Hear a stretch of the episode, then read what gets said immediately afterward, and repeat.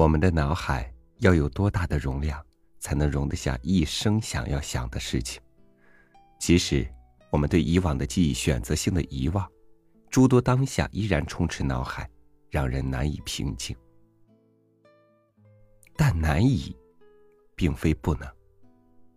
今天和您分享林清玄的这篇文章，心静下来，就闻到了香气，邀您共赏。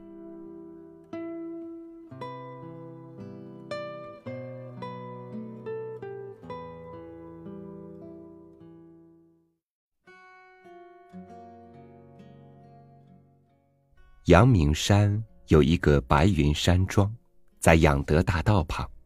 我下午的时候常常去。白云山庄有自制的兰花茶，香气浓厚，滋味甘醇。点一杯兰花茶，从大片的落地玻璃窗俯视着因拥挤而相叠的城市，心情就会随着午后常来盘桓的苍鹰飞翔。与群山绿树一起，怀抱着这个因相叠而令人窘迫，因窘迫而冷漠相待的城市。白云山庄的兰花茶好，是由于它盛产好的兰花。所有的花中，我最喜欢莲花和兰花。莲花的品相庄严，兰花的形貌尊贵，兰花的香气清雅，莲花的香味浓郁，而兰花与莲花都一样被用来象征心的纯净与思想人格的芬芳。因此，只要上山喝兰花茶，我总会顺道去参观兰花园，带几盆兰花回家。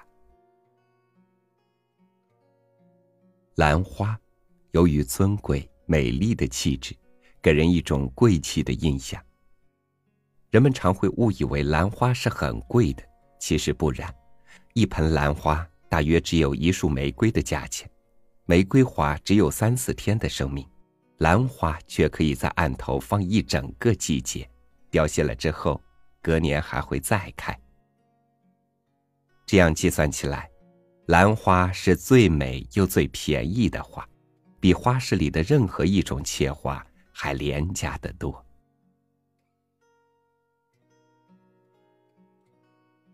在白云山庄里，兰花好，兰花茶也好，最好的是卖兰花的人。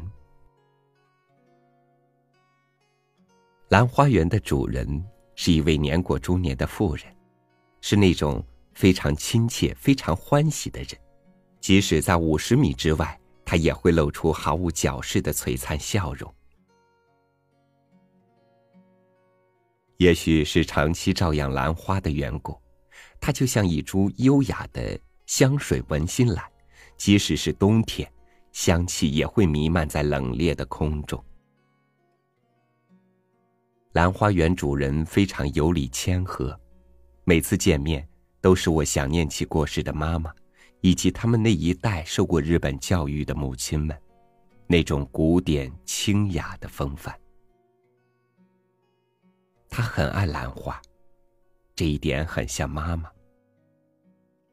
他很有耐心，这一点也很像妈妈。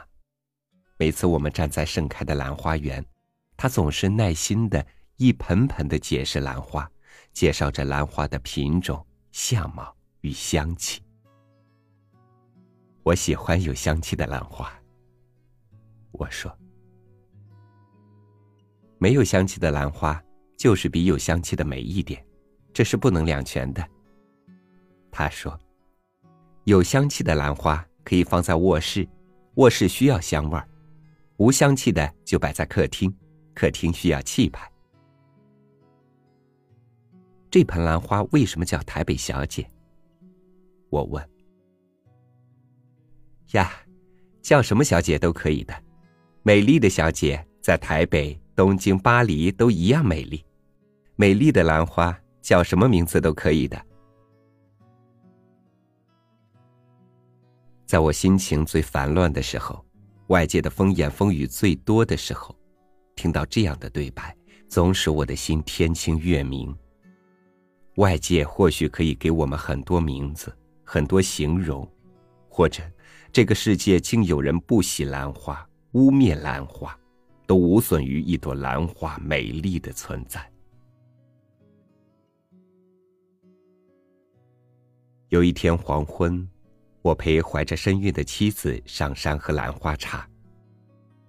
那一天，正好是台湾的所有报纸和电视都拿我们的结婚当头条新闻，大肆炒作的一天。喝完茶，我们像往常一样去逛兰花园，园主依然以灿烂的微笑欢迎我们，说：“辛苦你们了。”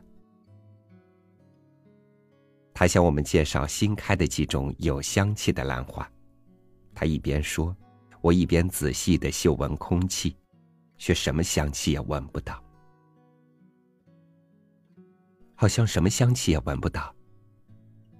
我说，他笑着说：“心静下来就闻到了香气，兰花的香不是用鼻子闻的。”善解的妻子用力握了握我的手，我收回鼻子，收摄心神，空气中的香味儿仿佛立刻苏醒。原来，兰花香虽然漂浮于空中，点燃香气的火柴，名字叫静心。静下心来，就闻到了香气。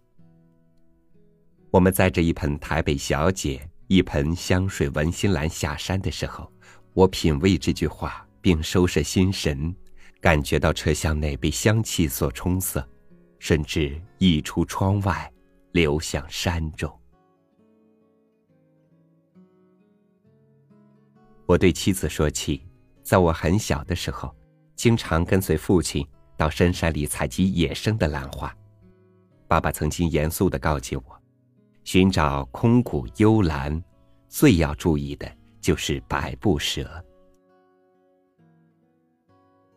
兰花与百步蛇有什么关系呢？我问爸爸。爸爸说，野兰花与百步蛇生长的高度、维度、温度、湿度都是一样的，因此传说兰花长得最美的深山，也正是百步蛇最多的所在。许多不明就里的采兰人。就那样丧身于百步蛇的毒液中。所以，找到最美丽的兰花时，要先看看脚下。爸爸说：“野兰花与百步蛇的意象深印在我的脑海。它不只是山野生活真实的告诫，也是实际人生的智慧之言。生命里最美好的事物。”就如同深山中的野兰花，往往开在百步蛇环视的山谷。但是，从来不会有采兰人因为百步蛇就失去寻找兰花的坚持与勇气。勇气与坚持，都是不会随波逐流的。勇气与坚持，都需要在最烦乱的时候保持静心。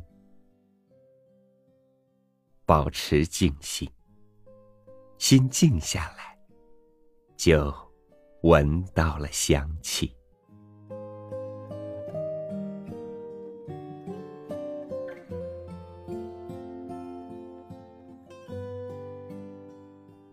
就像前段时间和大家分享的那篇把忧伤写在纸上的文章里所说：“顺应不能改变的，努力去改变可以改变的，找到你生命当中。”最需要守护的，静待岁月开花结果，心自然也就安静下来，也就闻到了生命的香气。感谢您收听今天我和您分享的文章，欢迎关注微信公众号“三六五读书”，欣赏更多精彩。我是超宇，每天为您读书，明天见。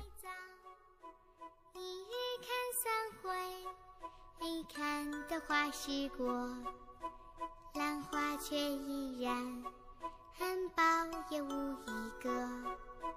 转眼秋天到，好一。